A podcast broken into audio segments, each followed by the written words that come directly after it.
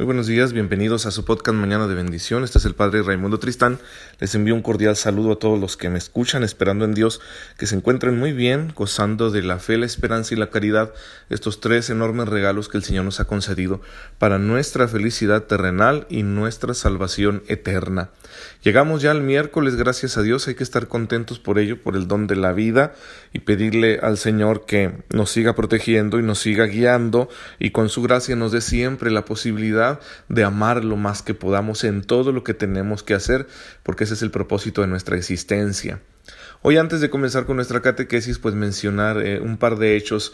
Primero, eh, la cuestión de este niño que les platicaba ayer, Alfie Evans, pues miren que, que le impidió la justicia británica a los papás de este niño que lo llevaran a Italia para un tratamiento donde ya el Hospital del Vaticano estaba dispuesto a recibirlo y todo gracias también a la acción del gobierno italiano que ya había dispuesto un helicóptero para trasladar un helicóptero médico.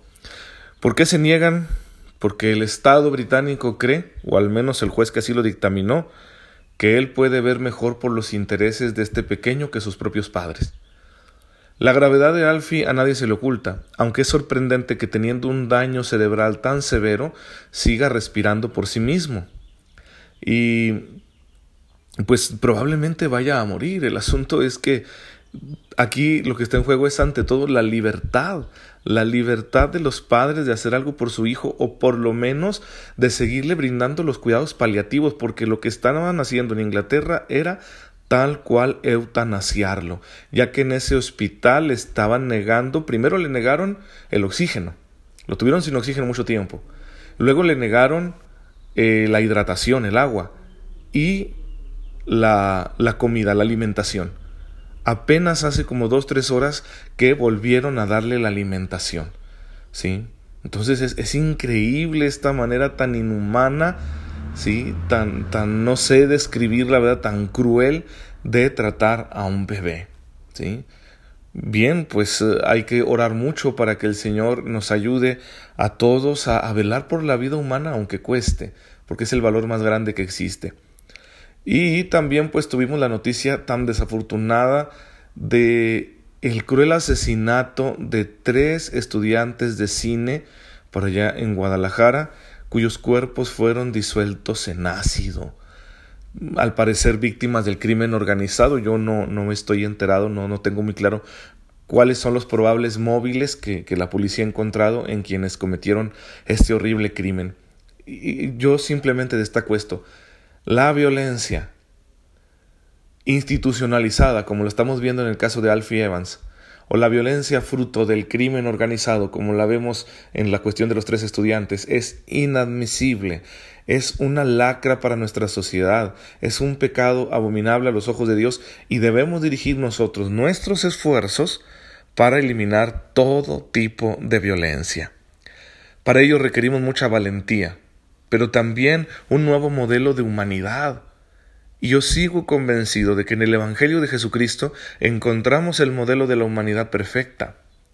Y ya sé que muchos me dirán, es que la Iglesia no lo ha presentado con claridad. Claro que no, porque la Iglesia sigue siendo un sujeto histórico en el cual sus miembros no siempre respondemos a ese modelo. Pero creo que es el mejor y que es a lo que debemos nosotros aspirar la imagen de hombre que encontramos en Cristo y que con la gracia de Dios es posible vivirla, pero no sin esfuerzo.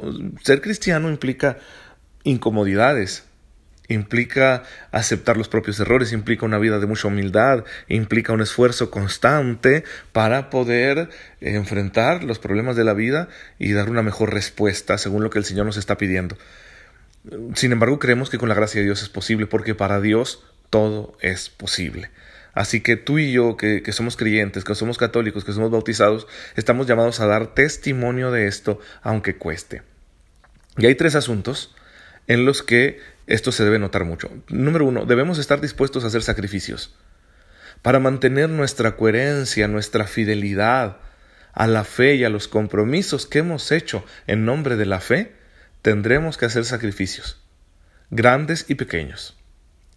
Segundo, No podemos aspirar a vivir una vida cómoda porque eso contradice al Evangelio, sino que tendremos que incomodarnos constantemente para salir al encuentro del prójimo y ayudarle, entregarle la vida tal y como Cristo nos lo enseñó. Y por último, ser valientes para oponernos a las corrientes ideológicas, culturales, sociales que se van imponiendo en la humanidad.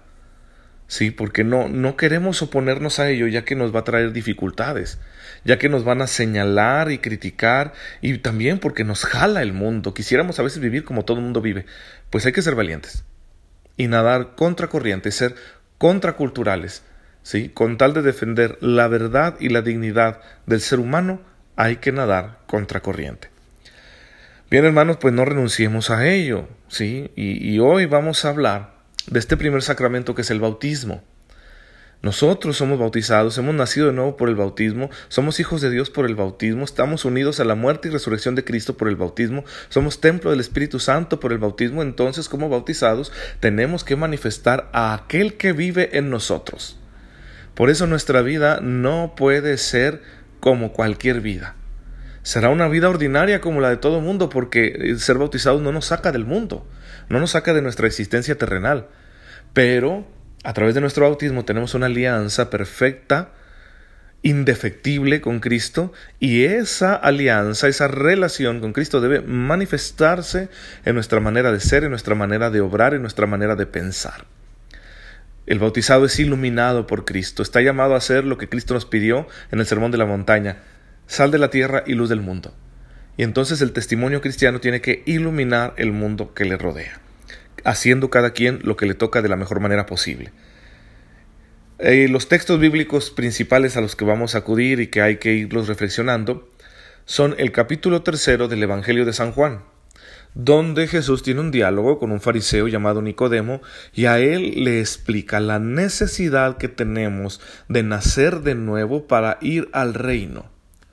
Un nacimiento que ahora será del agua y del espíritu, y que la iglesia entiende en este texto bíblico que se está hablando del bautismo, el cual no es una simple conmemoración, sino se trata de hacer algo que Cristo hizo y que era un simple ritual simbólico. No, nosotros creemos que realmente nos reengendra a una vida nueva, la vida de la gracia, la vida eterna. Y esto lo explicará mejor San Pablo en el capítulo 6 de la carta a los romanos, que es el otro texto al que acudiremos. Ahí donde Pablo habla de que quienes hemos sido bautizados hemos sido sumergidos con Cristo en su muerte para resucitar con Él a una vida nueva y por lo tanto hemos quedado injertados en Cristo, vinculados a Cristo, de una manera que no se puede romper. Hay otros textos bíblicos, por supuesto, a los que acudiremos para hablar del bautismo, eh, cómo Jesús mandó bautizar y cómo las primeras comunidades, la iglesia primitiva, vivían el bautismo. Y luego ya entraremos en la teología católica sobre el bautismo. Pero aquí el punto de partida es el siguiente.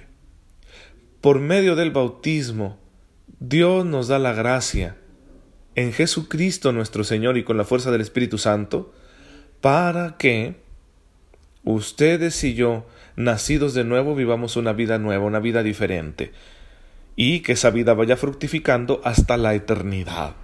¿Sí? De eso, de eso se trata el bautismo. Por lo tanto, es gracia de Dios, es iniciativa divina. No hay nada que tú y yo podamos hacer para merecer esto. ¿Sí? Es, es completamente gratuito. Pero es un don que al mismo tiempo es una tarea, que yo libremente debo asumir y ser dócil, tener la disposición de que este don se vaya encarnando en mi vida concreta, en mi vida diaria, que se vaya manifestando. Y aquí podríamos dar un elenco larguísimo de en qué cosas debe manifestarse mi ser bautizado. En mi trato con los demás, empezando por la familia, siguiendo con los amigos y luego con todo mundo. ¿Cómo los trato? ¿Cómo les demuestro que los quiero? ¿Cómo estoy con ellos de una manera efectiva? ¿Cómo les ayudo? ¿Cómo les sirvo? ¿Estoy dispuesto a perdonarlos, comprenderlos, tolerarlos, eh, hacerme solidario con ellos, etcétera? Entonces ahí recuerda, eres un bautizado, eres un hijo de Dios, compórtate como tal. Luego en la adoración a Dios, ¿sí?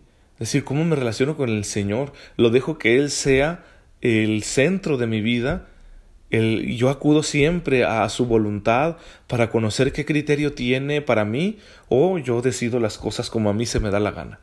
¿Sí? Y ahí está nuestra adoración, nuestro culto a Dios, porque en nuestro culto nosotros le hacemos entrega completa de nuestra vida. Otro aspecto en el que tendremos que, que darnos cuenta de esto es en la conciencia. ¿Cómo juzgo yo las cosas, los acontecimientos personales y sociales? ¿Sí? ¿Salgo con mis ideas locas, verdad? ¿O tiendo a la justificación? ¿O realmente estoy dispuesto a dejar que Dios ilumine mi conciencia para descubrir qué es lo verdaderamente bueno y qué es lo verdaderamente malo? Ahí es un terreno donde a veces no dejamos entrar a Dios, nuestro Señor. Ser bautizado implica también cómo estudio, cómo trabajo, cómo limpio la casa, cómo ayudo en los quehaceres, cómo me comprometo con la sociedad, cómo trato el medio ambiente, cómo participo en la vida política, qué uso hago de mi dinero y todos mis bienes, cómo trato mi propio cuerpo, cómo vivo mi afectividad, mi sexualidad. El bautismo está implicado con todo. Si yo no vivo esto al cien por ciento, estoy estableciendo un divorcio espantoso entre mi vida y mi fe. Y a eso se le llama bíblicamente y en el sentido común de la gente con esta palabra horrible que no nos gusta, hipocresía. ¿Sí? Hipocresía. Y todos somos hipócritas, ¿eh? Todos somos hipócritas porque todos tenemos ciertos valores y principios que luego traicionamos, ¿verdad? En ciertas circunstancias. Pero bien, aquí estamos hablando de los bautizados. Tú eres bautizado, eres hijo de Dios, estás unido al misterio de Cristo, eres templo del Espíritu Santo, eres parte del cuerpo vivo que es la Iglesia Católica. Y si tú no estás comportándote como un bautizado, entonces estás dando un antitestimonio, te estás convirtiendo en un hipócrita. Y Dios te ofrece misericordia. Esto te lo digo no para que te juzgues. Todos fallamos a nuestro bautismo.